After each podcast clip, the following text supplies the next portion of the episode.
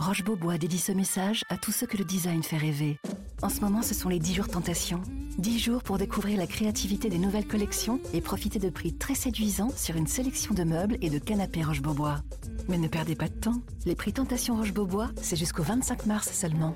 Liste des magasins ouverts ce dimanche sur rochebeaubois.com. Bonjour, voici l'éditorial du Figaro du 10 février 2021 par Bertrand de Saint-Vincent.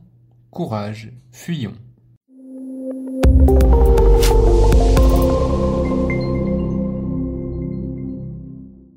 Était sans nouvelles de Jean-Louis Debré.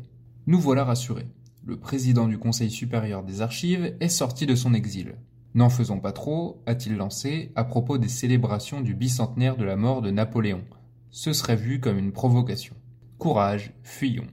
Bien après sa disparition, l'ombre de l'empereur continue à faire trembler ses ennemis. Postés tels des snipers derrière les sacs de sable de leur bonne conscience, une poignée d'entre eux, indigénistes, anticolonialistes, féministes à tout craint, antimilitaristes, mènent la charge.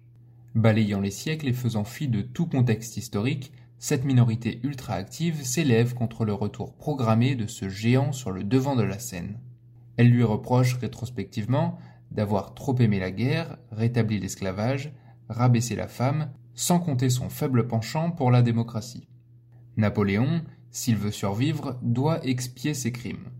L'offensive n'est pas nouvelle. La figure de l'empereur a, de tout temps, suscité la controverse. Son œuvre de législateur, son génie militaire lui valent l'admiration, son opportunisme, le coût humain de ses batailles provoque la réprobation. Qu'on l'aime ou qu'on le déteste, le débat n'est pas près d'être clos. Il n'en demeure pas moins un personnage inégalable et fascinant de l'histoire mondiale. Son audace, son intelligence, la démesure de ses rêves séduisirent et séduisent encore jusqu'à ses adversaires les plus acharnés. De Stendhal à Victor Hugo, en passant par Chateaubriand, les plus grands écrivains ont nourri sa légende. À Moscou comme à Londres, les collectionneurs s'arrachent ses reliques, les Chinois en sont férus.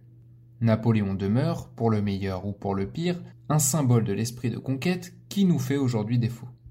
Faire renaître son épopée ne signifie pas le béatifier, mais battre en retraite devant les purificateurs qui voudraient le condamner au silence, à l'oubli ou à la repentance, serait habiller notre lâcheté en vertu.